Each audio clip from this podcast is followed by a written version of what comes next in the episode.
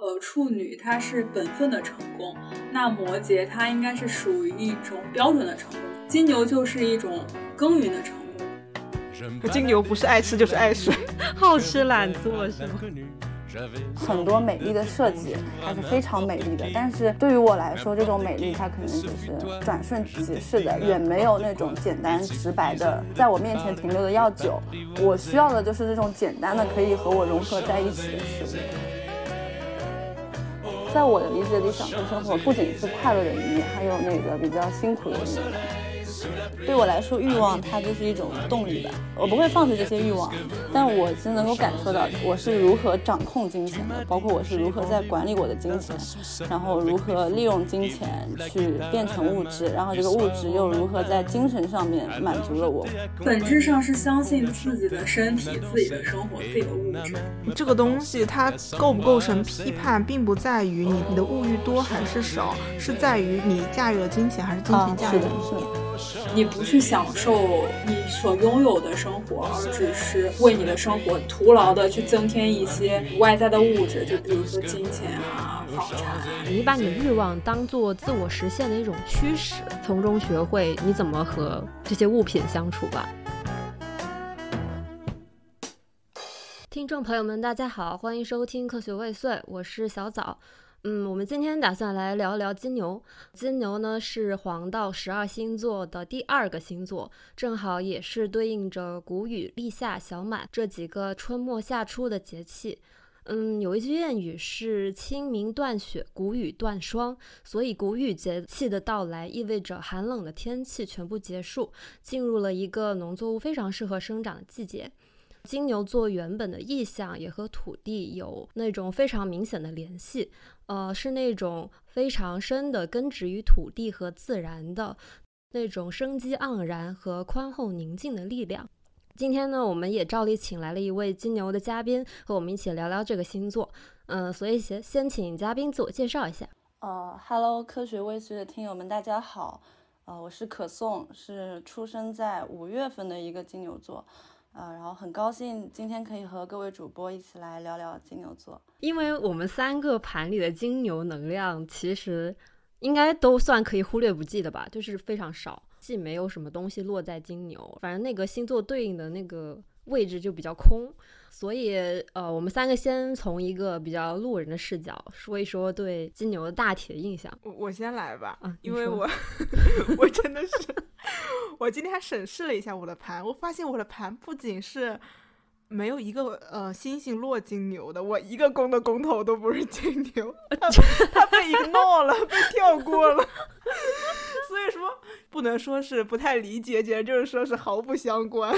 呃，就是你从你自身经验来说，你完全对这个星座没有任何 relate 的的东西。但是我可以说一下我的一些刻板印象。金牛在我这里，反正就是关键词还是蛮多的，因为我还是很奇怪，我的朋友其实是金牛不多，但是好像走上工作了之后，就是身边就会冒出来很多金牛座。嗯，然后我的这些印象里面，我觉得大家都比较有共识的，就是比较固执，然后比较爱钻牛角尖，然后比较犟，这种就是真的是一头牛的那种感觉。然后他又很啰嗦，又很认死理。嗯，但是他有一个点，我觉得还是蛮重要的，就是他很爱物质。一方面，他那个爱表现为。抠门会过日子这样的这种类似于偏贬义的爱，但是我心里面觉得他对物质的爱是更更纯粹一点的，里面是不带任何褒义或贬义的，就纯粹的对物质的爱。它可以是爱花、爱草、爱家具、爱那种实体的物的东西，爱那种静物的那种感觉。我觉得金牛它就是。深深的和物质联系在一起的。刚刚那个夏说金牛不是就很犟、很顽固、很认死理嘛？但我觉得这个特质的另外一面就是那种不慌不张的那种感觉，就是非常温吞，然后比较踏实的。然后夏说那个比较物质，我也觉得金牛是那种。比较会享受生活的，非常典型就是他们特别喜欢吃，而且是那种爱吃会吃的人。金牛男生我不知道，反正我对金牛女生的那个长相的刻板印象是偏那种嗯明艳丰满那种圆润娇憨的那种感觉。哎，你说起来这个长相，就我感觉金牛的女生感觉高妹比较多，然后金牛的男生好像 稍微个子不是很高的比较多。对，是是是，我认识的一个金牛的男的，他也个子不高，然后可颂也我感觉也算是高妹的，就他虽然不是很高吧，但是给人一种高妹的感觉。哦，我就是高妹啊。我们这里是不是对金牛男有点太过分了？救命！哦，然后我还想说一下，小枣刚刚说金牛都挺爱吃的，这一点我觉得我也蛮共鸣的，确实是都很爱吃，都很能吃。我觉得金牛在我这里有两个共享的一个特质，我觉得这个就不叫性格特质了，就真的就是就是一个是爱吃，一个是爱听音乐，可能这就是构成享受生活的一个。对，金牛的那个原型不是有一个音音乐家吗？嗯，那我来说一下，嗯，我对于金牛的一些稍微比较抽象的意向认知。嗯，第一个就是它可以让我想到肥沃的土地和太阳照射的长满了青草的山坡。我觉得它是十二个星座里面最固定的，因为它是土象固定的，土象中的土象，最稳妥、最固定的一个星座了。然后我今天翻了一下我的那个内在天空的笔记，我发现我给金牛读完之后写的是快乐的成功人士，因为宁静不是金牛的关键词嘛，然后它又是个土象的，所以就是一个人如果他能又成功，然后又获得宁静的话，我就会觉得也太快乐了吧。哦，还有我的第一份实习的时候，我的那个项目经理跟我一起去的那个实习生，他们两个。是两个金牛，然后一男一女。他们两个说金牛就是很会算钱，然后不会让自己吃亏，并且有一点爱好在于赚钱。他们两个跟我说了一点，会让我觉得还蛮刷新的，就是他会觉得赚钱是一种乐趣，很本真、很纯粹的乐趣。我觉得他们不是赚钱是快乐的，他们是数钱是快乐的吧？哦，就是那个金钱累积的过程，我觉得就是那个积累的感觉。就是自己银行账户钱越来越多的感觉，而且这个东西它有一点就是越来越正反馈的感觉一样的，就是你为这种积累的过程感到快乐的话，你也就会不断的积累。嗯，然后请可颂小姐说说，就是你自己身上感受或者认同最深的那个金牛的部分。我觉得我自己的认同最深的应该是，首先是性格上是有倔强和固执的一面的。但是其实我觉得旁观者对于金牛的倔强，他们的理解是有片面性的吧。因为如果是我的话，我是对自己比较在意或者是热爱的事物会比较倔强，但是对于自己毫不在意的事物，就是另一个极端，就漠不关心。第二个就是刚刚说，呃，享受生活这个我也是认可的。我觉得我是非常需要保持生活的舒适度。我需要从这种舒适里面，就是获取一种能量，再去投入到那种很忙的日常生活中吧。而且我是非常需要一个生活和工作或者是学业中有一种平衡，就没办法逼着自己去九九六啊，或者是疯狂的运转，就为了取得更高的目标。这个我也是没办法做到的。还有一个就是可能我我也是那种色感和乐感比较好的吧。估计也是，就是艺术上面有一点点那种天赋嘛，也不能这么说吧，有一点点感知比较好。其他的，我自己身上跟金牛座有一些相悖的部分，可能是金牛很爱吃，你如果喜欢他，你就带他去吃。然后这个东西在我身上是一点用都没有的，因为我是一个对吃非常不敏感的人，然后我的饮食也是那种极度克制的，就是我的那种克制不是说我吃的很少，而是。对于饮食的要求，就比如说我喝咖啡，我一定是喝的黑咖啡，就也不喝那种很甜的东西。然后对什么甜食、零食也没有需求，就基本上只会给自己一种三餐，然后偶尔可能会去吃一些好的。我甚至还在微博上就是说不知道吃什么了，甚至还说如果人也是锂电池驱动的就更好了，就根本就不想去吃，觉得很浪费时间。嗯，他有这个矛盾，是他的盘里面，他是一宫水平，然后他的一宫水平是行了他的太阳太阳金牛的。你看一宫水平跟日金牛的话，是会有一点冲突的东西。那他一宫水平是哪颗行星啊？呃，木星和天王星。嗯，木星和天王星都在水平，然后上升和天王。那这样确实是还蛮不一样的那种金牛的力量的，但是他好像也也挺内嵌那种规律感的，是有的。其实我觉得像刚刚他说，就比如说他只喝黑咖啡这种，其实也是代表了一种自己的要求。就是我觉得金牛对于舒适的是有自己的标准的。对于有一些人而言，所有的那种美味的甜的东西是舒适的，但在他这里，就是他可能对于舒适有另外一种标准，比如说咖啡只能是必须是黑咖啡。那就是对食物有自己的审美取向吗？嗯，是的吧，应该是这样。刚刚可颂说他的乐感和色感都很好，这个就是和金牛座的守护行星金星联系到了一起。因为金星也是关于一颗艺术啊、审美的这样的星星嘛，所以呢，金牛也是一个和艺术非常有缘分的星座。嗯，尤其是画画、音乐这一类的东西，金牛能量重的人会有那种金星自带的那种协调感，就是他们从感知层面或者审审美层面，他们就知道什么是美的。比如说像像我这种人，如果我去看一个展，尤其是那种比如说都是那种画的展，我就会怎么说呢？就会比较不知道我要看什么。就是如果我那些作品。我没有办法从概念上去理解它的话，我就是完全对这个东西没有任何的感觉，我也不知道什么是一个好的画，什么是一个不好的画。总之，我对那些艺术品就是。只要它旁边没有附上那种比较长的解释这个作品的东西，我基本上就是没有办法 get 到他要表达什么东西，或者说一个射手发说自己的困惑，或者我觉得他画的挺好的，然后我就不知道就是这个后面是什么东西了。所以我看凡说可颂也很喜欢逛展嘛，我个人很想问的就是，比如说你看展的时候。嗯，你的一些偏好啊，或者说你的那个对艺术品的一些评价标准，或者说你你会从哪些方面去看这种类似这样的问题？我其实看展也不是特别的频繁，但是我看画什么的，我其实也没办法很专业的看，基本上就是两个方面吧，一个就是很直观上的色彩的协调度，第一眼看到它，我觉得这个色彩令我的视觉上引起了舒适，自己会觉得很舒服，我会去欣赏它。第二个可能就是这个画，去年的时候去看了那个央美的毕业展嘛，然后我印象很深，我当时有一个学生，他的作品他是画了那种九幅画，然后九幅画组成一个展，它是带有那种叙事性的，像这种作品我自己也是比较喜欢的，它是有故事的，你可以去想象他想表达什么，也不是说那种很有名的艺术家，他可能你需要贴一个他那个事迹、那个时代发生了什么，导致他画了一个这样的作品。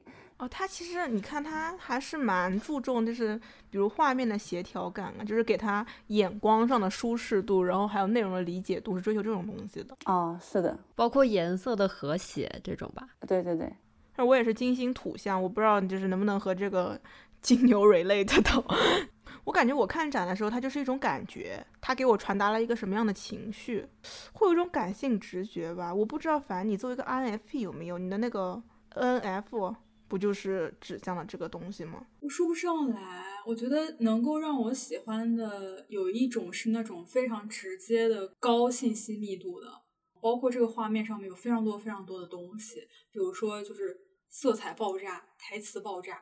我感觉这是金星射手。对，这个是金星射手，还有另外的是，就是有一点像刚刚夏说的，你能够感觉到一种情绪，说不上，它就是一种模糊的意象。但我感觉我好像很需要一种，就是我被击中了的感觉。哦，对，就是这种东西，我从来没有过，出去看展的时候。哦，我有一次，我不会被任何的画展，像雕塑什么的，也不会击中我。我是比较容易被那种真实的物件击中的。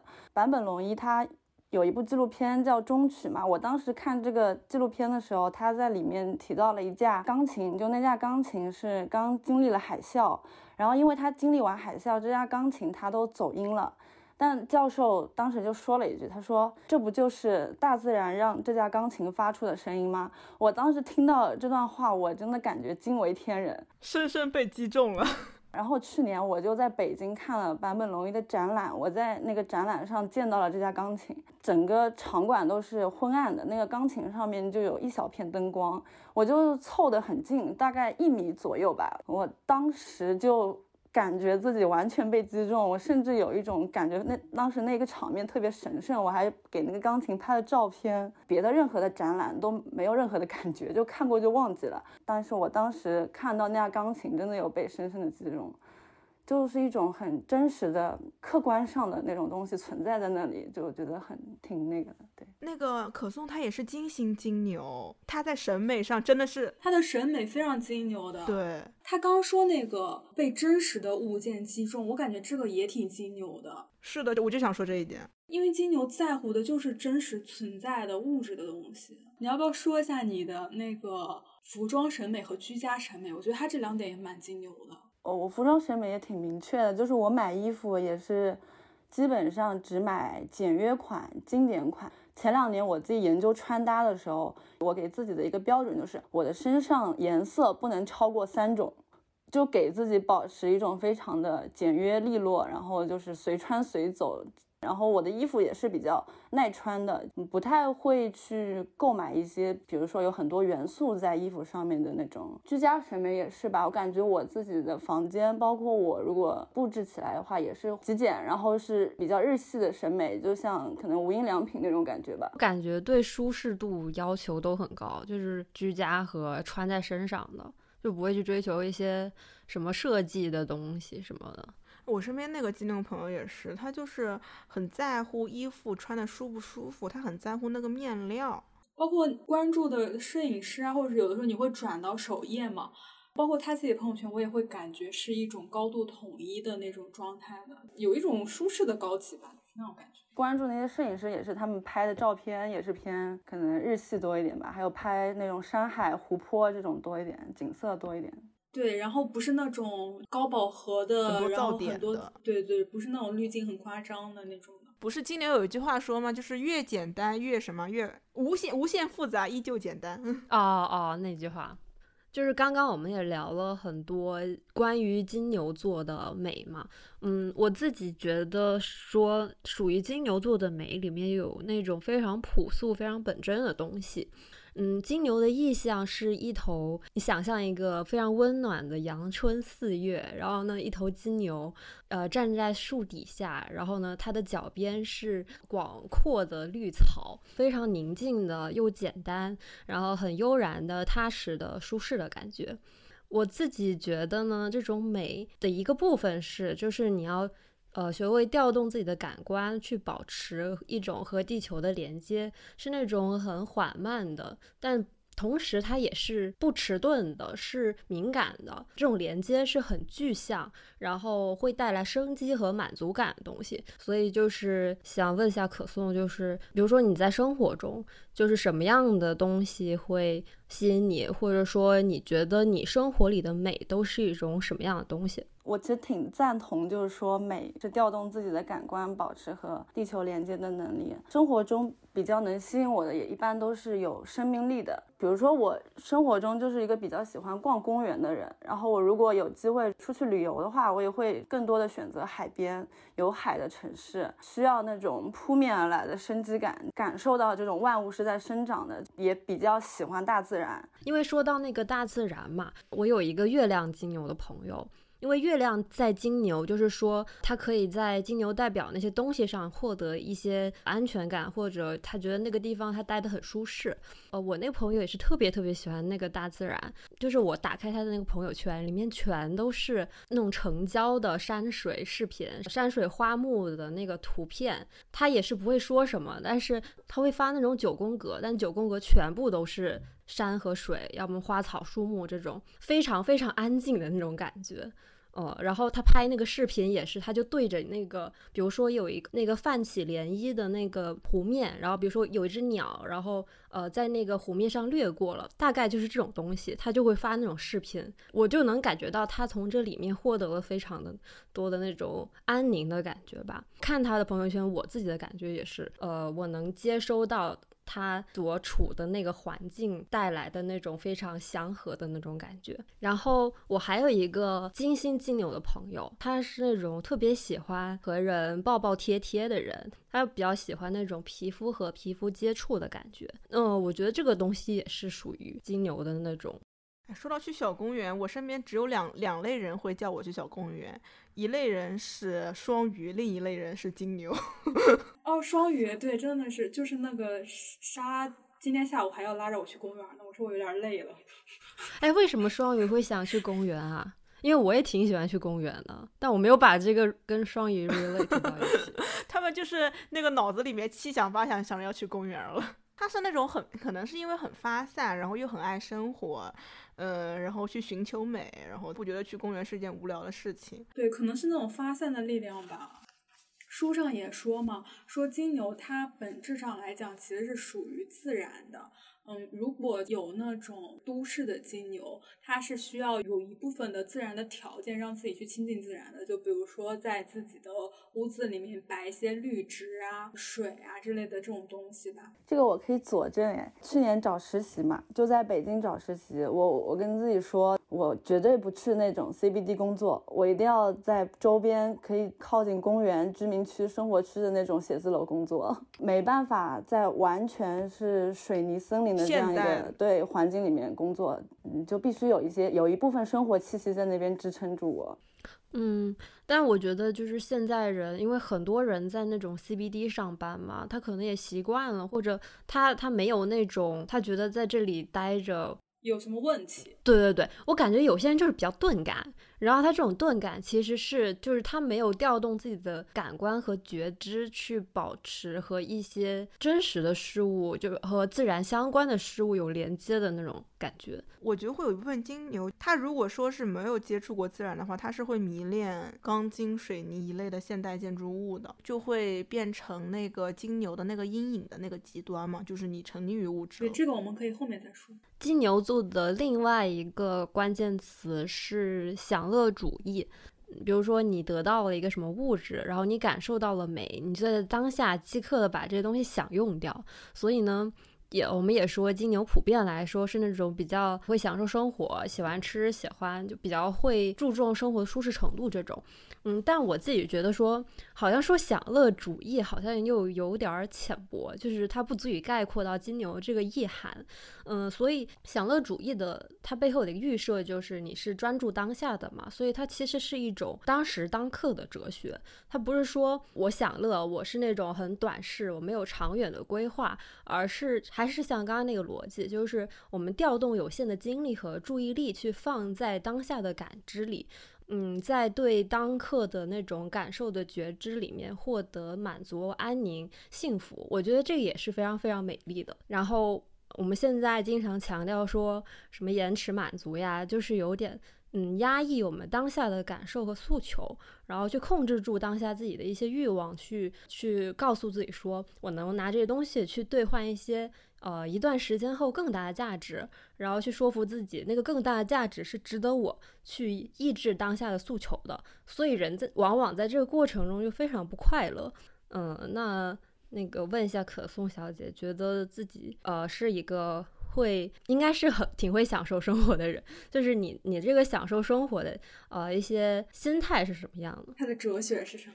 我是一个会完成我现阶段需要做的事情，会在这种生活跟我需要做的事情之间尽量维持住一种平衡。我也不是长期主义者，但是我好像也不是特别的活在当下，其实是比较延迟满足的，比较也会做一些长远，但是并不是很长远打算吧。包括我之前的生活哲学是，我是一个生活在别处的人，就是我当下的生活就不是我满足的，我会自己幻想一种我在别处的生活。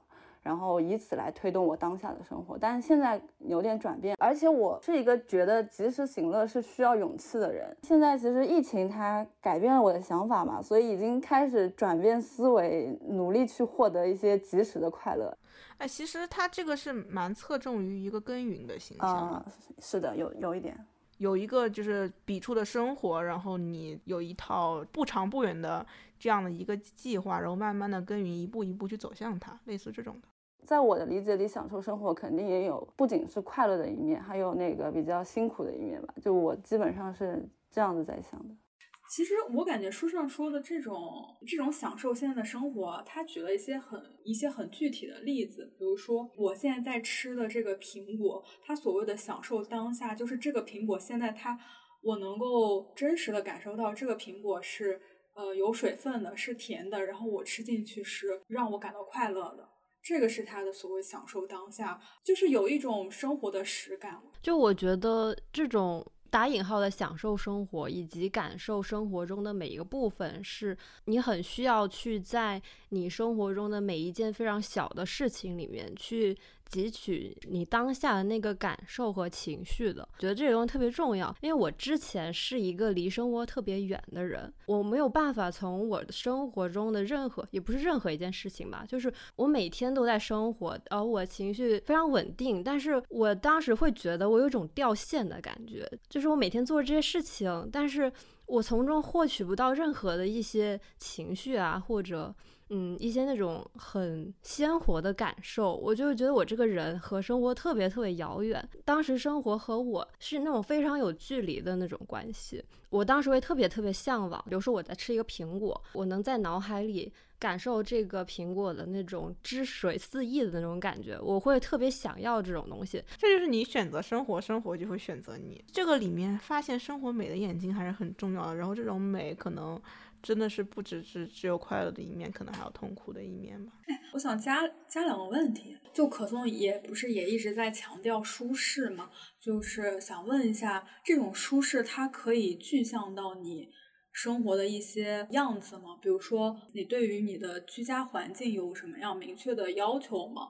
然后你对于比如说工作，就是一种生活面貌，什么样的东西才会让你感到舒适？哦，我我对生活的舒适度，我觉得要求最高的可能是睡眠，就我必须睡饱了去干这件事情。如果哪些事情对我的这个睡眠有所牺牲的话，我会放弃掉的。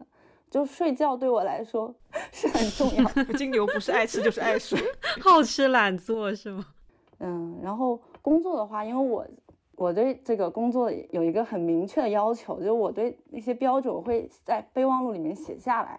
哎，他会写下来呀？你会写下来？对，我会写下来，就也是为了更好的知道自己到底要什么，落在纸上了，然后就加强了印象。就比如说我今天去参加这份工作，我去实习了，我这三个月下来，我对这个工作印象挺好的，我就开始复盘了，这个工作里面有什么特别满足了我，我就把它写下来。我就知道我要什么了，我下一份工作就可以很具体的。我觉得这个是很土的东西，很土的。他寻找一些具体的需求。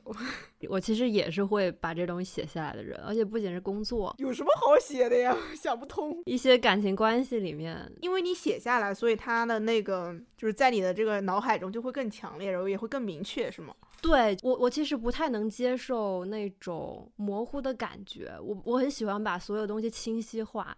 就是落到一个很具体的东西上，然后这样子的话，我就直接照那东西去找就行了。我我也不太信任自己的感觉，其实就是我没有办法对那个东西有特别好的判断，所以我选择写下来。我想问一下可颂，你会比如说你你说你对睡眠有要求，那你就是会具体落到比如说是对床品有要求，然后或者说是光线这种东西吗？天哪，我对睡觉的要求可太多了。我是睡硬床的嘛，对床垫要求不是很高。但是像枕头，我有一段时间是在外面租房子嘛，我会当时我是真的是带着我的枕头去的。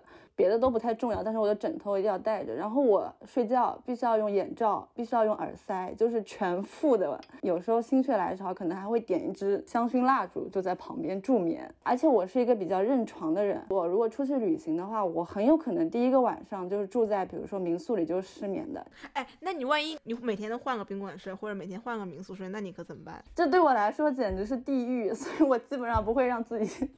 绝对是地狱，就先找个固定居所。啊，对，就肯定只在一个地方住，比如住一周这样子。我我感觉就是他这个睡觉就是全方位的为自己的睡眠营造出那个氛围，而且他有一种他在跟自己的床和枕头产生连接的感觉。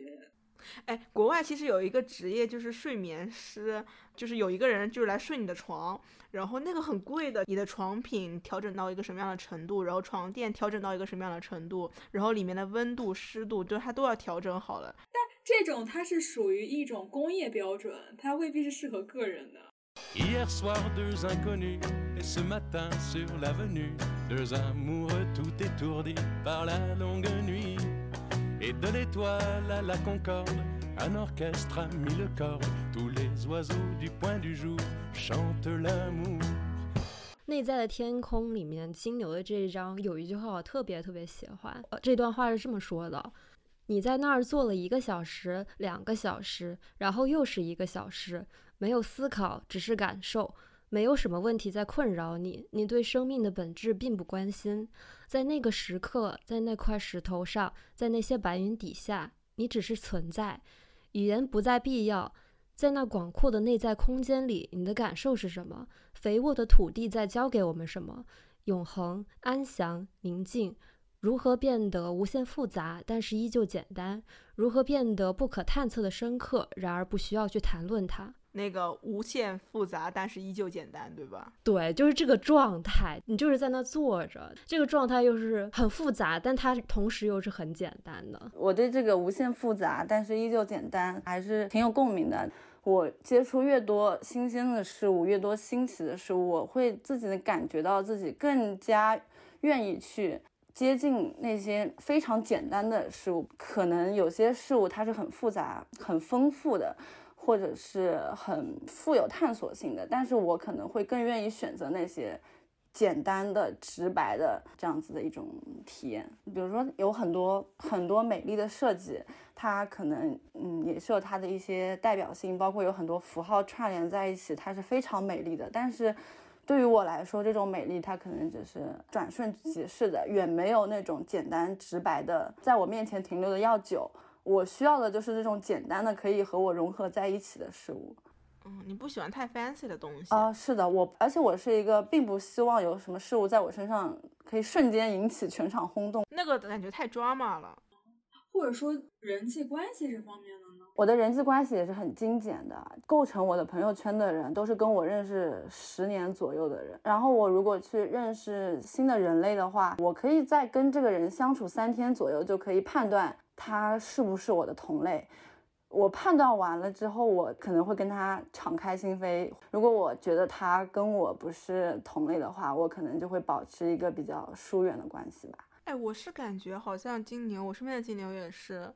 老朋友很多，十年以上的老朋友很多。哎，有的时候我都会觉得他们那个十年以上的老朋友，我就已经不 match 他们现在的状态，但他们还是好朋友，对，丝毫不影响他们的友情，他们还是最好的朋友。我觉得这还蛮奇怪的，因为我觉得就是每一个人生阶段里，你其实你碰到不一样的人，然后那个人会越来越 match 你的需求。对，对我来说，朋友也是一阶段一阶段的。我这个阶段，嗯，跟这个人在一起，然后下一个阶段。那可能主要是因为人生状态不 match 了，但我的那些老朋友其实跟我的状态还是挺同步的吧。然后我们的之间保持着一种相对静止的成长，观点上还是比较契合的，所以还是可以继续做朋友。对我感觉有点像，就是比如说你在交友这个方面建立起了。自己的一套哲学，然后你就往里边填充，形成了自己这种嗯比较简单的人际关系吧，就相对简单，也是嗯比较丰富的。它并不是那种很单一的感觉。我感觉这个东西也和那个如何变得无限复杂，但是依旧简单是一个一个逻辑里的东西。你看起来它那个评价体系好像没有什么非常多的条条框框，但是其实它就是过滤了一大批的人，然后卷出了几个终身的伙伴。通过这个东西，然。然后就完成了这个在人生主题中关于友情的探索。刚才说什么不想让自己身上会吸引很多目光，一下子什么点燃现场的。我刚刚还看了一下书，书上说这些东西对于金牛来说就是在发疯。Insane。其实我们刚刚已经聊到了很多，就是金牛的那种比较稳定的那种感觉吧。我觉得和他的他是固定星座是很有关系的。呃，我们一开始说觉得金牛很顽固，比较犟啊，可能不太喜欢那种特别多变的生活。然后这个东西又和他的一些安全感的来源啊，和构筑自我保障需求又是有关系的。嗯，金牛是土象固定星座嘛，它给人的感觉就是土象里面应该是最土的一个。这种土不仅仅来源于，就是我们刚刚说的，它是离生活非常近的一个星座，它还来自于那种，比如说他想抓住自己已经有的东西的那种执着，或者。嗯，更抽象说，就是一种维持扎根累积的面貌。已有东西就包括一种物质的，对应一种比较守财的倾向，一种精打细算的那种，很会过日子的那种呃特质吧。然后也包括对人的，嗯，也有说金牛对自己的对象啊，或者说自己的朋友那些亲密关系会有某种的占有欲。然后我觉得它也包括精神认知层面的，就是一种较为顽固的、不喜欢变化的、很需要安全感和去通过累积一些东西去给自己安全感的这种需求。所以呢，我们接下来分别对应这几个问题分别聊一聊。我之前看过一个水晶牛的盘，然后那个盘主表现出来的呢，就是一种他说他自己下定论的时候，就是那种比较谨慎的人，喜欢依赖一些已经经过他的经验检验过的那种东西。或者说他已经学习过的知识，一些他自己认同的价值观念的取向，他也很喜欢说，会说，嗯，这个我要再看看。就是他不会是那种马上下定论的人。如果没有充足的事实分析和大量的了解之前，他是绝对不会做这个结论的。我想问问，就是这类的倾向，你在日常生活中会有吗？我在生活里也是蛮谨慎的。我我的谨慎主要是表现在我会更相信自己的感觉和经历多过他人的经验，就可能有一件事情，可能他人已经做过了，然后他向我提供了一些经验跟建议，我可能会看到之后，但是我还是会自己去实践一下，耗费一些时间去自己去体验一下，然后从这种体验里得出我自己的结论。哎，这真的是认死理，不是认死理吧？就是我会更相信自己的感受。我跟顽固的这个这个部分的话，我对于自己想做的事情就非常的固执吧。比如说我要做成一件事情，我要么不做。如果我下了这个决心，我一定要做成这件事情的话，我就多少人劝我，我都可能。如果自己没有说我要放弃它，我就不会放弃它。只相信自己的经验，我觉得这一点也是。还蛮神奇的，就是他们不会去直接把别人的经验拿来用嘛。如果别人的经验要生效的话，他必须通过自己的一道转化，他才能转化为那个对自己有用的经验。然后他一定是相信的是那个经过了自己的转化处理之后的那个东西。嗯，我觉得这个东西就很金牛。我觉得本质上是相信自己的身体、自己的生活、自己的物质。我觉得这个就是也很好的体现在了他的盘里，因为。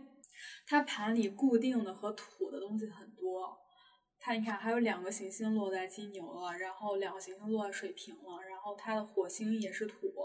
我觉得他是比较火土人的，然后他他那个月水是落在了白羊嘛，就是让他在决定要做某一件事情的时候，又能够充分的发挥他自己的行动力啊，是蛮容易成功的哈，就是又能够下决心，然后下了决心之后他也有行动力。对，这种就是属于要么你你做就成功了，然后要么你就做失败，但是你就不停的试，不停的试。我身边好像真的是这样，你一个金牛，你告诉他你这个方法你可以跳过，或者说你可以偷工减料，他说我不，他就要花时间，他。他就要在上面磨，就是你已经跟他说，其实这个东西不那么重要，然后这个东西是可以跳过的，但他就不，他就是要按照他自己的那个想法在这磨，磨完了结束。哎，那这么说，我觉得可以总结一下什么图像的成功。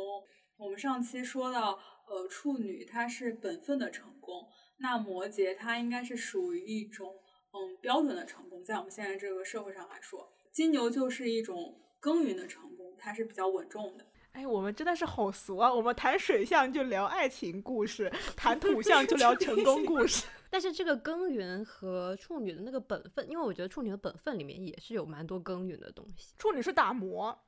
哦哦，OK，你这么说我就能区分开了。反正我自己觉得，就是对金牛来说，有个词是很重要的。中文里找不到一个词儿，反正用英文就是一种很 solid 的东西。我觉得这个东西是很重要的。反正就是那种很稳固的、很。坚固的，你的经验也是很 solid 的，你的生活也是很深深的根植于就是某一样东西，反正就是这种感觉。最土的土象，土中之土，土中之土，这听起来也很奇怪。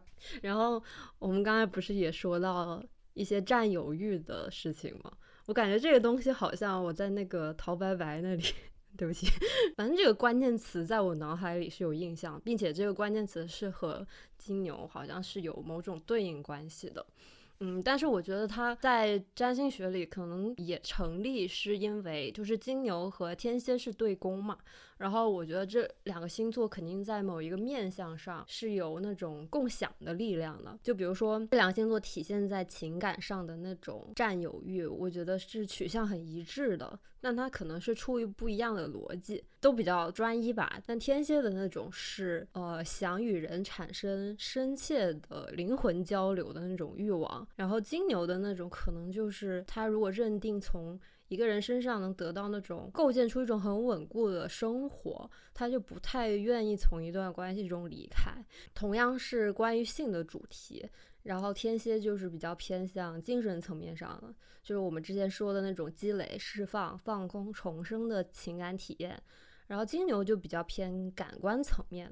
就可能体现为一些比较纯粹的，就是享受当下的快乐，抱抱贴贴也是这种东西。然后此刻可以插播一个那个题外话，弗洛伊德的那个上升星座是天蝎，然后太阳是金牛，就这两个星座其实都是和性是有很大的关系的。天呐，他竟然就因为弗洛伊德的理论就是，他说女的恋父，男的恋母。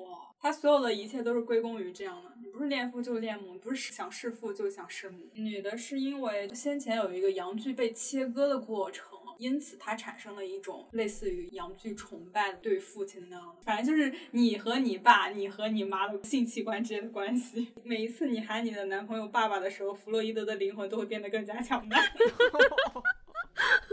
反正现在市面上的那些星座学也会告诉我们说，金牛建立起了一段亲密关系，总体来说也是那种比较稳固的，呈现出的是这种比较专一的面貌吧。问问可颂小姐，你自己对专一和占有欲的理解吧？呃，我对专一的理解的话，就是如果进入了一段关系，就需要全身心的忠诚。如果那个两个人分手的话，那嗯，那你爱谁我爱谁，这也无所谓了。占有欲，我感觉我还好吧，我是一个蛮有分寸感的人，不会说很。控制对方怎么怎么这样子，我可能会希望双方是是依赖的，但不是依附的。最后可能我也不会放太多的得失心在关系上，我不会说我非要这个人不可。我是更加看重的是关系本身，就是这个爱。我可能今天可以爱你，我明天就可以爱他。但是我如果跟你进入了亲密关系，我就会愿意跟你发展下去。但是你不是那个特定的对象。这个时候跟天蝎的对宫感觉就出来了。天蝎就是他会有一种非你不可的。我想知道，就是比如说你进入了一段关系里，你会有那种比较强烈的你自己去建构，哎，也不是建构，建设，对，建设一段关系的这种嗯想法吗？呃，我我会，我不太想让自己的关系直接拿别人的相处模式复制进来。可能还会想要建立一些特殊的这样子相处模式，对。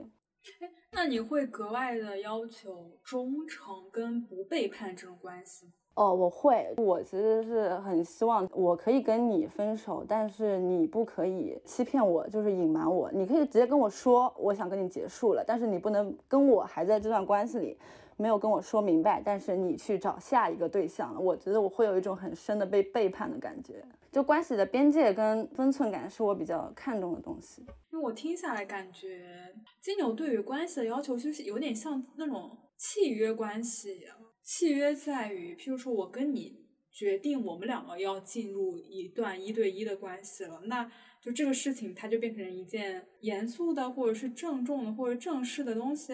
无论是你要遵守这个契约精神，在这个关系期间，保证对对对方是忠诚的，然后保证呃两个人的相处是舒适的，然后保证是不欺骗的，是吧？我自己的话，我会有一个比较大的框架，可能是相当于底线吧。但是细节的东西，可能我并不会很，比如说，嗯，你今天中午去哪里哪里吃饭，你也不需要跟我报备，我也不是很在意啦。你想去就去，然后同时我自己也是需要有这种个人空间的。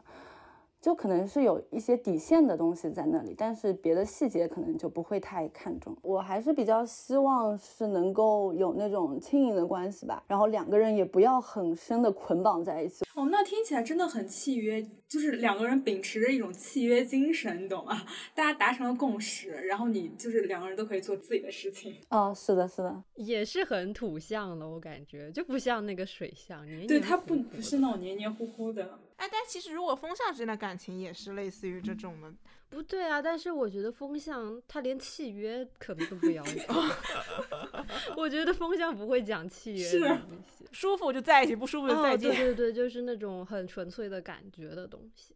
然后也没有什么负担吧。就是你跟我讲契约，拜拜。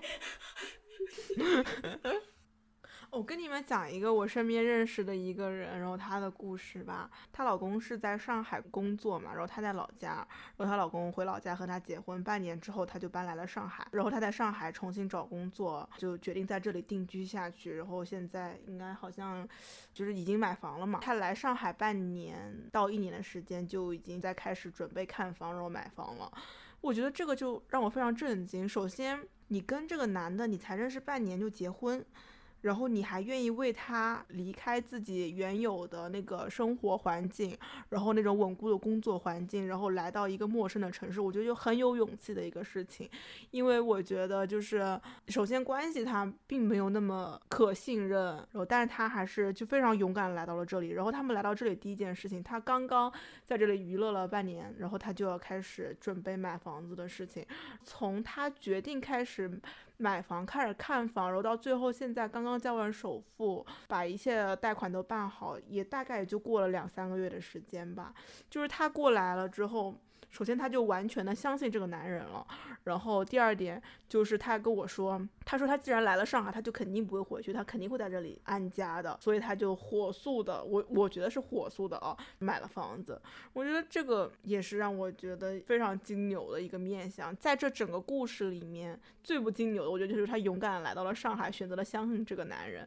但是他来到了这里，然后决定依赖他，然后决定和他一起生活，决定进入呃那个人生活的。的城市决定在这个城市定居，然后决定开始为定去做筹备，整个一系列的东西我都觉得非常的金牛。嗯，对，那你只能说他确实是一个勇敢的金牛，他就是通过了阴影的挑战吧，因为。如果你只是让他在舒适区里面这样的安全和呃舒适的话，他不是也可能是成为一只失败的金牛吗？因为他的过去、现在和未来都是一个样子的。他选择相信这个男人，就是真的相信他，就真的依赖他、信任他，然后好像没有给自己留后路一样那种感觉，就完全的只身一个人来到这里。在这个感情里面的稳固性，在这个婚姻里面的稳固性，这是第一点。然后，然后第二点，他就是他想要在这个城市找到一个家那种感觉，迅速的找到一个安身之所的那种感觉，也让我觉得非常的金牛。我刚刚听。听那个故事，因为我感觉其实可能对金牛来说，安全感也是一个很重要的东西吧。就是因为你感觉到安全，你才能有那种想要在一个地方长久的待下来那种扎根的稳固的那种感觉嘛。这个问题可以就是拿我自己去对照一下。因为作为一个射手，其实我们在那一期也聊过，就是射手其实对安全感是也不能说它完全不重要吧，但它其实是就排序会放在非常非常后的一个东西。甚至说，如果你让我一直待在一个熟悉的环境里，我会觉得就是可能被什么东西困住了吧。嗯，我相对来说我也不太想，比如说在一个城市定居下来，我觉得我一想我要在哪个城市生活几十年，我就觉得。我不想，就没有任何一个城市能让我待在那里这么久，而不去迁移一下，就那种感觉。对，所以就想问问我们的金牛嘉宾们，呃，聊聊安全感这个话题吧。就首先，安全感对你来说是什么东西？你在做什么东西的时候，其实是让你感到安全的？对我来说，提高自我价值是令我感到安全的。我现在开始慢慢意识到，有很多事情是不可控的，包括我去到一个什么环境，或者我在哪一个城市里停留，我都觉得就是很多外部风险是我没办法控制的。然后我其实已经渐渐的放弃了从外部找安全感的这种想法，转而从自己身上找吧。基本上都是从自己身上。包括提升自己，比如说我去为了以后找工作提升自己的能力。杭州就是有一座寺庙，就是叫灵隐寺嘛。灵隐寺它那个牌匾还是什么东西，上面就写了四个字吧，就是莫向外求。我就从去年开始，就是已经不向外寻求安全感。我现在就变得好像觉得很多外部的事情都是不可信任的，不能说不可信任，不是能够完全拖住我的，包括能够给我永恒的支撑的。那尝试新鲜的东西对于你而言会是一个。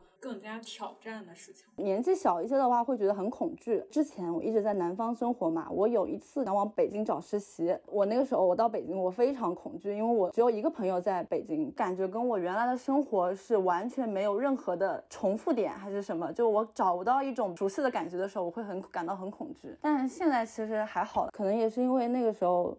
自己的一个承受风险的能力太低了吧，也是自己的精神方面比较孱弱。这两年我感觉还好，感觉可以面对很多新的东西了，不会有那种恐惧的心态，反而是以一种跟新的东西去打交道会感觉很新鲜，就是有更多的勇气去面对新鲜的东西。在我的生活比较平顺的时候，我不太会想起那些令我感到安全的事物，我可能。突然生活遇到什么困难了，什么困境了，一下子就是陷进去了，可能会再次想起那些安全的东西，然后就把它们当成一种像防空洞一样的存在，就好像我可以躲进去休息一下，去复原一下，然后继续去解决接下来的问题。哎，那这不是那个书上写的那个金牛的发展道路吗？就你要寻得一种内心的安宁，才能避免你的阴影。我刚刚又意识到有一个词，就是刚刚那个可颂不是说。他的恐惧来源于，呃，他找不到一个和过去他熟悉的环境的一个重复点嘛？我觉得这个东西也是一种连接，就是他和他已有的经验的那种连接。对我，我当时就是一种完全找不到任何的支点，不知道该从哪里开始生活，就是那种感觉。哦，你像不是说那种金牛，虽然说是追求安全感，但那种发展的不是很好的金牛，或者比较失败的金牛，他的安全感就会变成物质啊什么之类的。嗯，或者就是还是那个从外求，其实就是一种不太健康的安全感，因为你其实本上那个东西，你也不是完全受你控制的。迷恋物质这种，对它有一点像是你放弃了寻求内心的精神的宁静，而只是单纯的去积累一种外在的物质的所谓安全感。你不去享受你所拥有的生活，而只是为你的生活徒劳的去增添一些外在的物质，就比如说金钱啊、房产啊、车子啊之类的。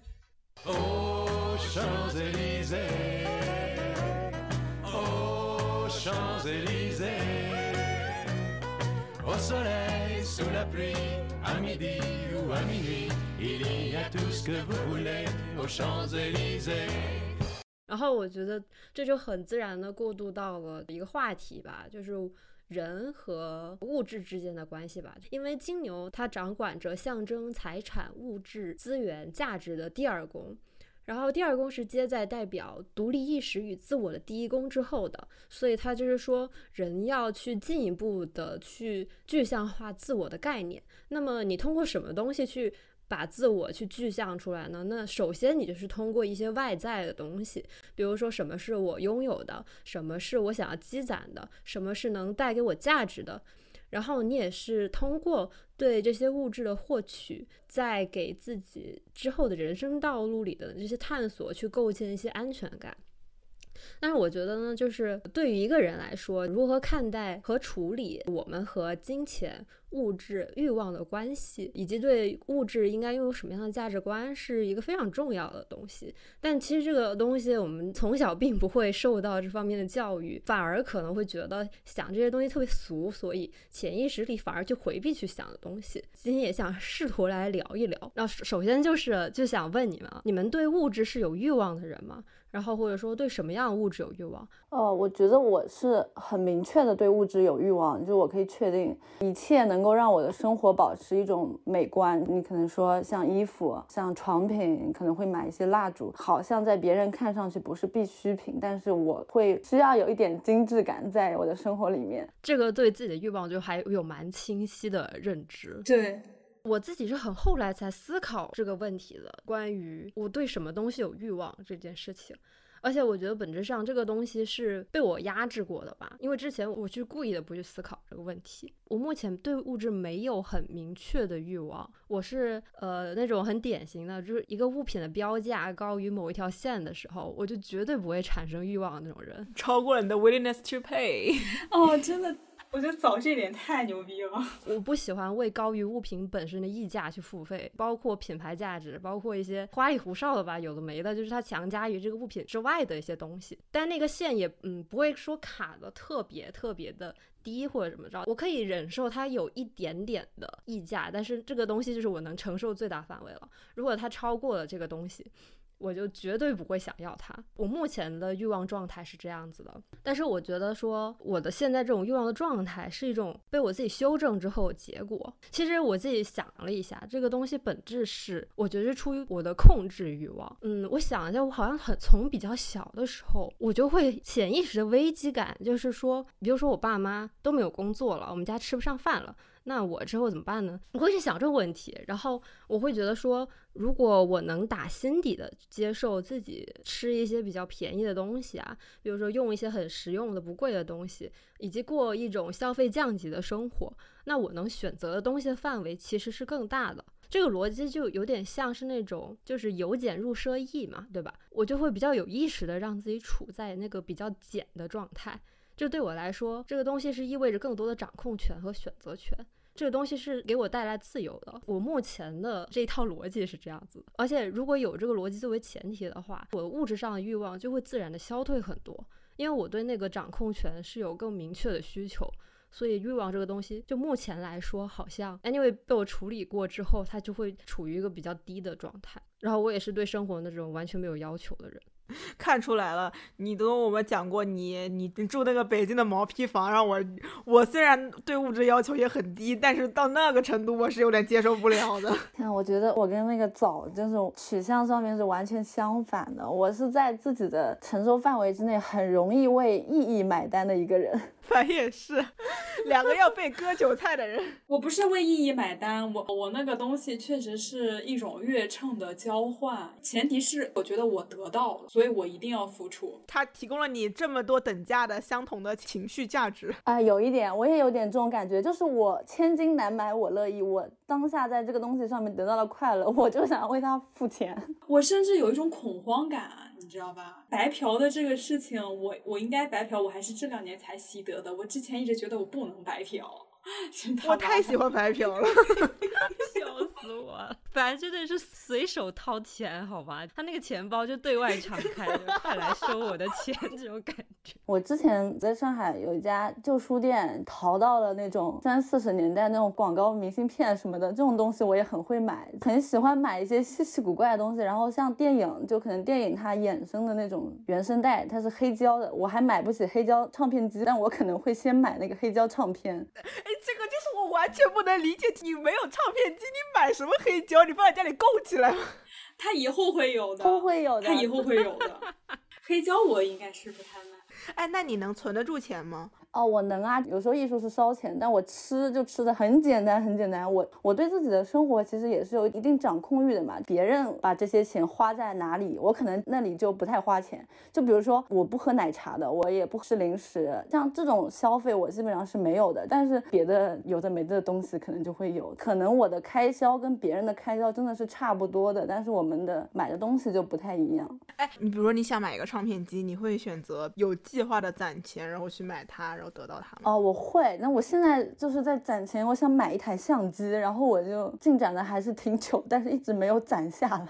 反正感觉金牛就是他囤钱是为了花钱，他要把钱变成对，想要变成具体的东西，是的。哦，对，是是。我的物欲也是一种被压压制之后的状态，不是被压制吧，被教育之后的状态。因为我妈妈从小对我的教育就是这么也行，这么着也行，怎么着都行的那种教育方式，然后就导致我对我自己的呃金钱是比较紧缩的一个状态。我是会比较享受能攒钱，然后每个月再多攒一点钱的那种感觉的。但是我现在我有点感觉它是属于一种被压制过的物欲，它不是一种高度成长的物欲。我和小枣一样，就是我对一个东西有 willingness。去配，我对这个东西我心里有一个心理价格，然后超过它我就不会买。但是我现在就是不知道是不是护国的魔力，你被消费主义裹挟了。我真的被消费主义裹挟了，我真的会被诱惑到。然后就比如说有些东西我真的很想要了，但是我就是理智告诉我你不能买。但是我其实没有办法控制自己想要的心情，但是我就是不买，但是我还是想要。真的是说明，你很多时候你的消费欲是被建构出来了。你在一个 fancy 的国度，你就没有办法。你待在一个 fancy 的地方，然后身边每个人过这种很 fancy 的生活，然后告诉你也该过这样生活的时候，你就会觉得我是不是错了？然后这种感觉。我我这个跟你一样的，我我可以说一下我的，我觉得我的跟我的盘，然后跟我的那个人生经历真的是哎太合了。我是属于我以前没有压制，然后但现在它是一种主动的物欲降低，整体的面貌是这样的。我妈她没有压制，她也没有形塑过我的金钱观，然后再加上我的那个木设嘛，你是木星木星二宫，我的木星二宫，木星二宫的意思就是你的金钱观非常的随意，花钱如流水，然后你可以做一个很快乐的穷人，就是大概这个样子。我觉得欲望这还有金钱这个东西，因为本来就是太阳水平嘛，它在我的个人体系里面就是一个不会浮现出来的议题，因为我不会直接的去思考金钱和欲望，因为就是水平是在远离你的动物性，你的动物性其实就包括这个欲望，所以我我的个人的直觉里面是不太会去思考这样的东西的，可能它可能会转化成一些别的东西。比如说，在我刚刚开始建立我自己的生活，就是毕业之后，那个时候我采取的一个方式就是去学习别人，然后我可能去学习我身边的人，他们吃什么样的东西，穿什么样的东西，他们有什么样的生活节奏，然后他们消费什么。在那一段时间内，我觉得我应该花了挺多钱的，还通过消费模仿一种别人的生活方式，然后以此去检验那个东西是不是我想要的生活方式。过了一段这样的日子，结果后来发现那个东西确实不是我想要的，然后那种消费也不是我需要的。后来，呃，我转变了之后，然后对于我自己的个人体系也有了更加明确的认知之后，我的物欲就是各种欲望，它是主动降低的。以至于到现在，其实吃什么的我都不是很在意了，也没有那么纯粹。譬如说我的欲望清单吧，里面比如说一条是我要做辣妹，我要做美女，它不是直接的那种我想要什么样的衣服，我想要什么样的家居呀，这样我可能会通过消费去实现我要变成一个美女这样的目标。嗯，就是欲望本身不是目的。对对对对对对对，而且其实还有一点是，我之前不是还发微博说嘛，我说我的那个理想的生活形态就是一个缸中脑，没有身体了，我只有一个脑子在思维在认知。我感觉这是一个很水平式的生存方式，但是作为一个活人。那种彻底的无欲无求、彻底的无机制的状态，我又觉得至少在我现在这个年纪，它对我而言不是我更想要去追求的第一目标。所以，就我很爱喝酒嘛，喝酒的那个状态会让我感觉到我是有一些欲望的，就是比如说我想要快乐，我想要跟别人交流，就是我通过喝酒来习得一种拥有具体欲望的状态。但这种状态，它其实在我的日常生活状态里面其实是比较少的。我我听起来你的欲望非常的精神层面，就没有那种特别很具象的物质的东西。对，所以我就跟你说，这个东西如果不是因为我们今天要聊这个东西，我其实不会去想，对，不会去认真的思考它，反正就这么可能就这么混过去了吧。哎，你这个木星在二宫，我简直要怀疑我的土星在二宫了。我小的时候，我属于连一块钱零花钱都没有，五毛钱都没有，就是别的小孩下课买个可乐喝或者买个辣条吃，我都没有的。我可能本身欲望也比较低的，但是他还对我的欲望进行压制的话，然后我现在到了这个状态。你就不可避免的受到一些诱惑，但是我仍然没有就是实施我的欲望，但是我被诱惑到了，这是事实。对，你要学习相处一下你的这种紧缩，跟怎么样才能让你舒适。我是不是应该买点东西？你可以尝试一下。我舍不得，你知道吗？我现在已经产生了那种我舍不得的心理。或者那你就攒钱，转化成具体的钱。反正我是通过习得别人的欲望来检验那个东西是不是我的欲望，就是这样一种非常笨拙的建立自我的方式。我刚才想说，烦的那一种可能更偏向精神的状态吧。他的解释是他觉得那个是水平的东西。那我觉得射手好像也有一种，因为他更在意一些。呃，比如说抽象的东西，然后他想去学习一些新的知识吧，就是类似于这种也是比较抽象的东西。然后这种东西，它在射手的价值排序里又是比较靠前的，所以我我会给自己洗脑，本质上我我会觉得说生活是不需要太多物质就可以活得很好的。然后它可能是需要生活的策略，就是你去合理分配一些你的金钱，但不代表说你的生活是要被物质去堆起来的。哦，所以你刚刚说有压抑这种对欲望的思考，其实也是一点射手的面相，再加上土一吧，然后再加上一些个人经历。我家是这样，我整个小学阶段，我爸妈都是没有工作的，我我也不知道他们的那个钱从哪儿来，然后。我到比较大的时候，我我突然某一天我就意识到了，这是一种风险非常大的状态。因为我我那时候我也完全不知道我家里的财政状况，但是我就会有那种非常潜意识里的恐慌吧，感觉那种吃了上顿没下顿这种感觉。但实际上我也没有过这么惨，我爸妈肯定是也没短着我什么，然后什么零食啊什么那些东西都是照样给我买，什么我并没有在生活里感受到了压力，但是我就会会有那个危机感，万一哪一天。就我没有地方住了怎么办？我没有东西吃了怎么办？类似于这种问题，就这个东西对我的欲望的压制也是很直接的。所以说，土一人真的是，如果童年的环境比较紧绷的话，他整个人这确实是在可能二十五岁之前吧，都会处在一种比较紧绷的状态里。我刚刚想到，就我刚刚说喝酒那个事情。佛教里面的有五戒是需要佛教徒去守的，那个五戒是杀盗淫妄酒，其中酒跟杀盗淫妄都不太一样，杀盗淫妄是本质的恶，嗯，然后酒其实他们管它叫遮戒，意思是就是酒这个事情不是恶。然后也不是罪，但是它会使杀盗淫妄浮现，因此你也要守这个戒。可能就喝完酒之后，你更容易去犯下这些恶。我感觉在我身上，就是喝完酒之后，更让我感受到一些具体的欲。你想探索一些你的欲望和恶的东西，倒也不用到那个程度了，就是让我有一些摆脱无机制的那种状态。毕竟那个时候的快乐，我感觉是非常具体和真实的快乐。哎，其实我还蛮羡慕金牛的那种欲望的状态呢，就是他知道自己对什么有欲望了，然后他去满足自己的欲望。其实，在这个过程中，他是一个很舒适的状态，没有很拧巴的东西。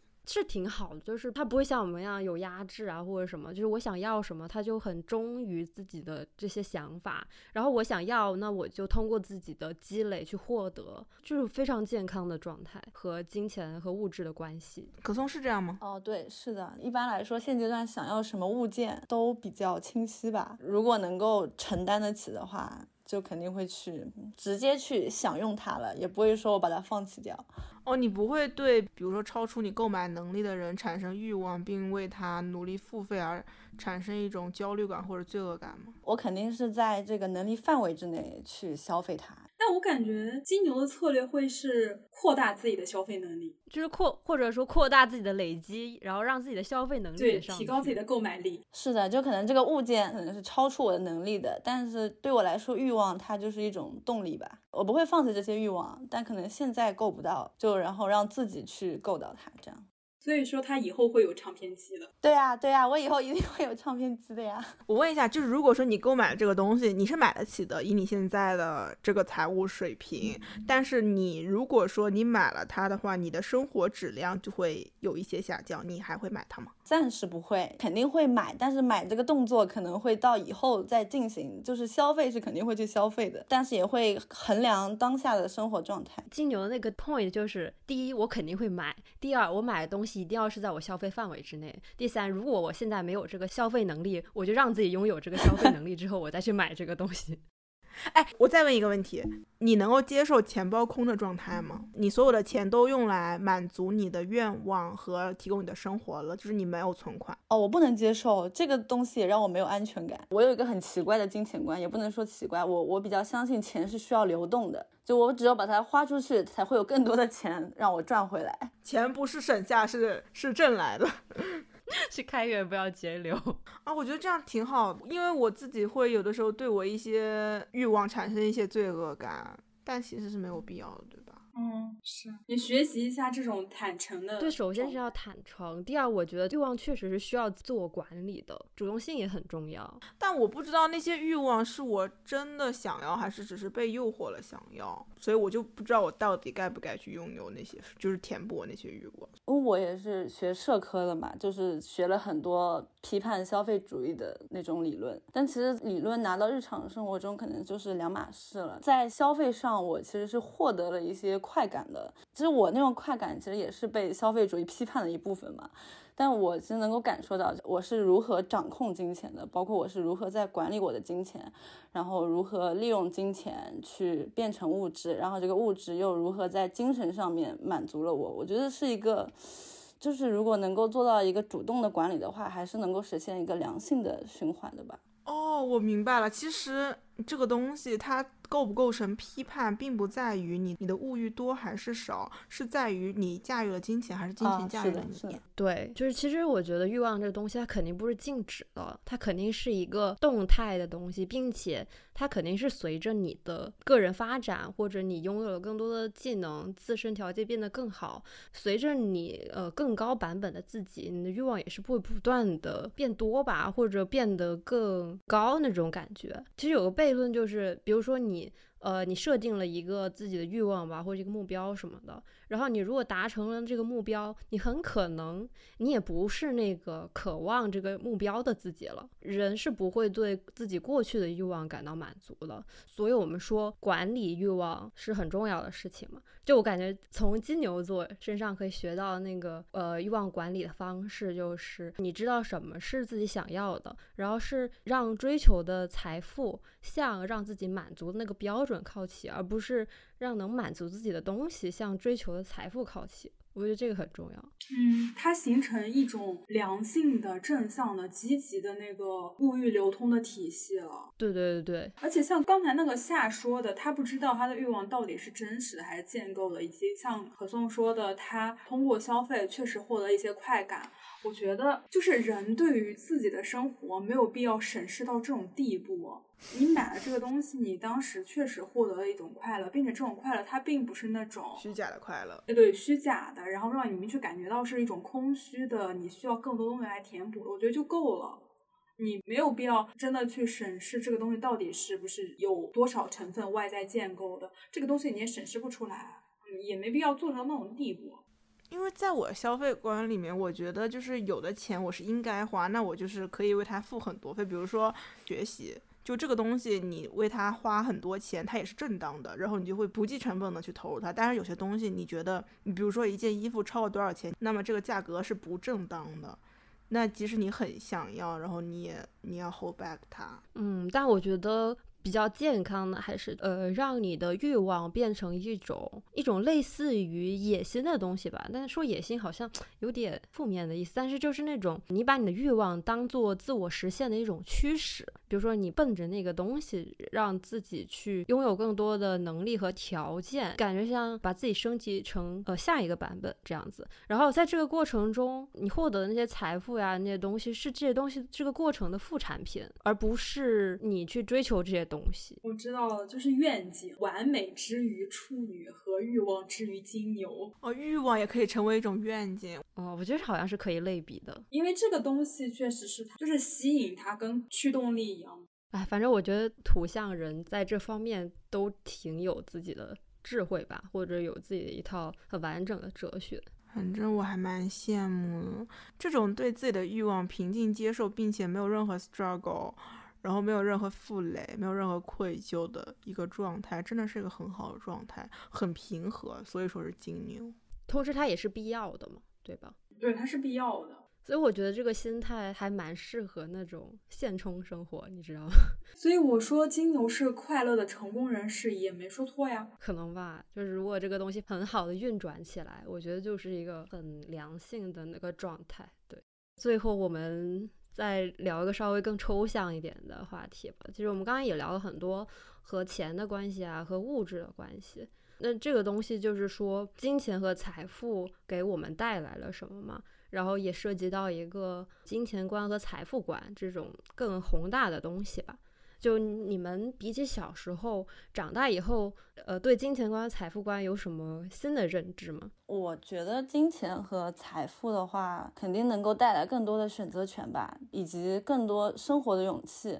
我会觉得金钱跟财富其实能够起到一道那个承重墙的作用，特别是对于普通人来说，可能离权力比较远的普通人。其实之前我也是一个觉得谈钱好像很俗气，会尽量的避免自己不去谈钱，然后也从内心上回避自己对于物欲的思考，更多的输入一些精神上的东西，就追求东西好像比较高尚什么的吧。就但是现在其实更多的就会思考财富的问题，主要也是觉得就是现在就是生活的那种风暴。它是更加真实的、更加落地的，必要时可能也要用更多的财富就去抗衡。然后我就觉得金钱就是很重要。我感觉我之前，我之前觉得我是可以为爱发电的，后来发现了我不能。比如说，我一开始对这个事情我是有热情的，但是我一旦感觉他给我的这个配啊很低，我就是那个动力就瞬间少了一大半。我意识到这个事情之后，我就发现我其实是一个对物质比较看重的人。比如说像看展、看话剧也是很烧钱的嘛。我虽然。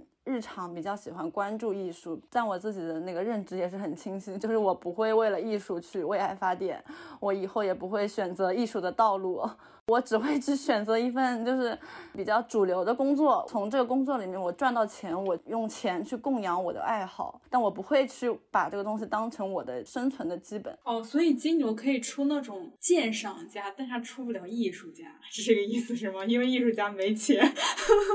有可能，对对，因为我是自己觉得搞创作确实肯定是那种清贫嘛，我觉得我是没办法忍受的，不能清贫，不能穷，可能跟艺术去体验什么的这个东西，我现在是可以往后稍一稍的，没有觉得好像我非要去看这个展，或者我非要干嘛干嘛，肯定还是会把我的人生计划，就是我下一步的。个人发展放在第一位，就如果在前几年的话，它肯定是我会放在第一位的。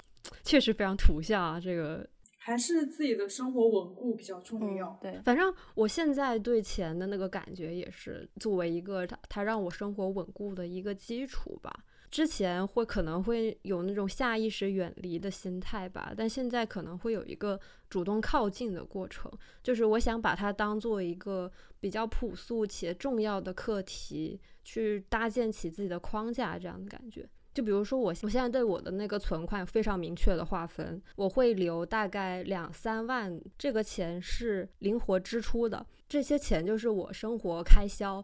呃，我吃饭日常吃饭啥啥交通这些东西我随时用的，然后我存了大概十个月的，可以供我没有工作情况下在其他城市生存下去的，就包括房租还有日常生活，我不会动这笔钱，就是怎么样我都不会动这笔钱。呃，还有一些我还画了一小块出来，那那块钱是，比如说我购买一些电子产品。或者我要出去旅游，就这种不是日常消费，但我可能会去，就是可以预计的支出吧，就这种生活里的。然后还有一块钱就是专门去较高风险的投资吧，这个高风险是相对来说，股票什么的还是会比较少一。所以我现在大概就是把这个钱画成这几个框这样子。我也是画计划，但是是消费的计划，比如说我出门，我会拿两百块钱。我告诉我自己，就是你今天出门一定要把这两百块钱花完，同时你也只有这两百块钱花，因为很大情况下是，如果说我不给自己定这么一个标准的话，我可能出门就不会花钱。你不花钱不行吗？你非得花钱？不是，比如说我突然想喝一个奶茶，但是我就会压抑自己的欲望，因为你不要喝。然后我可能出个门，我就花个公交费，其实我什么都不花，我又回来了。嗯，但是其实你回来的时候，你可能还是想喝那个东西的。所以我现在就要求我自己，你比如说出门。你有多少钱？这是你的预算，你得花掉它。就不管你买个什么东西，哪个哪怕买个让自己开心的东西也行，就是你得花掉它，这样才可以。这就是我在面对自己压抑欲望的一个解决办法。哎，但是我有一个疑问，就就是出门会有一个预算，没有想买东西也会强迫自己去花掉。那这样你怎么能确定你买的东西就是你想买的东西呢？因为我的消费观太理智了，我只能往这边带一带。对，它是以一种矫枉过正的 矫枉过正，而且就是你买的东西，你可能确实没有用，但是可能确实是给我带来一些正向的情绪价值吧。我现在的想法是，我要添置一些没有用的东西，为你的生活增增加一些 messy，增加一些无序的。或者说，就是你你从中从购买这些乱七八糟的东西，从中学会你怎么和这些物品相处吧，和物质相处。我在学会和物质相处，我在学会诚实的面对我自己的欲望。就这样的话，我出去买个奶茶，如果我想喝的话，我就会让自己喝了。然后我自己还有一个，也不是感受吧，因为我觉得二宫这个东西其实还有一个意思。呃，书上说的是你能不能意识到自己与生俱来的财富。哦，这个东西我感觉它也是一种财富，可能就是那种隐性的财富吧，天赋之类的嘛。对对对，比如说你的那个二宫头是白羊，然后或者你的火星落入了第二宫，那你可能呈现出来的潜在的特质就是和火星和白羊有关的，呃，比较有勇气，然后你对目标的那种明确的、直接的追求，或者说金星和天秤在第二宫的人。就是有那种天生品味比较好，就是你自带的一些可以说 buff 吧，就是你可能生来就会具备的一些别人不具备的东西。你意识到这些东西也是很重要。反正就是大家首先是学会管理自己的财富，呃，然后就是也不要忽视了自己娘胎里带出来的这种财富吧。可以，那我们今天就录到这里。好的，那下期再见，大家。嗯，拜拜，拜拜。